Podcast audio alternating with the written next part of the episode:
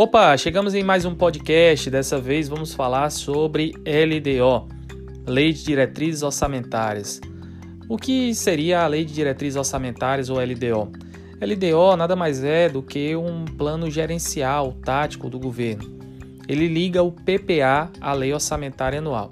Então, a LDO ele tem um conceito básico na Constituição Federal, no artigo 65, parágrafo 2, onde diz que a LDO compreenderá metas e prioridades um mnemônicozinho bacana para você memorizar MP, de metas e prioridades.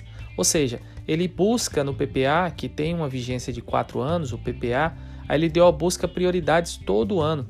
E dessas prioridades, o que ela faz? Ela orienta a lei orçamentária anual. Então, no próprio conceito LDO diz, ela compreende metas e prioridades da administração pública federal, é, para despesas de capital para o exercício subsequente, ou seja, ela orienta a LOA no exercício, quando ela é feita em 2020, para o exercício de 2021, no exercício de 2021 para o exercício de 2022 e assim sucessivamente. Ela orienta a lei orçamentária anual, ela dispõe sobre alterações na legislação tributária, ou seja, qualquer alteração que houver na legislação tributária que ocorrer de mudança de alíquota, qualquer coisa nesse sentido, ela vai avisar a lei orçamentária anual. Olha a lei orçamentária anual, preste atenção que você pode receber mais valores ou menos valores.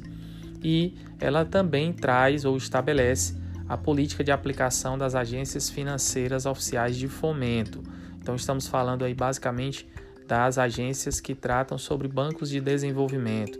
Como o PPL trabalha de forma regional, a LDO ela traz a política, ela estabelece essa política de aplicação das agências financeiras oficiais de fomento.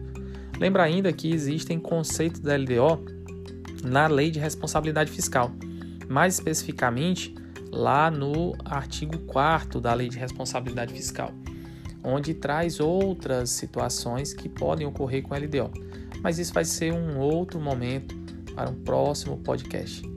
Nos vemos então em uma próxima oportunidade. Forte abraço e até lá!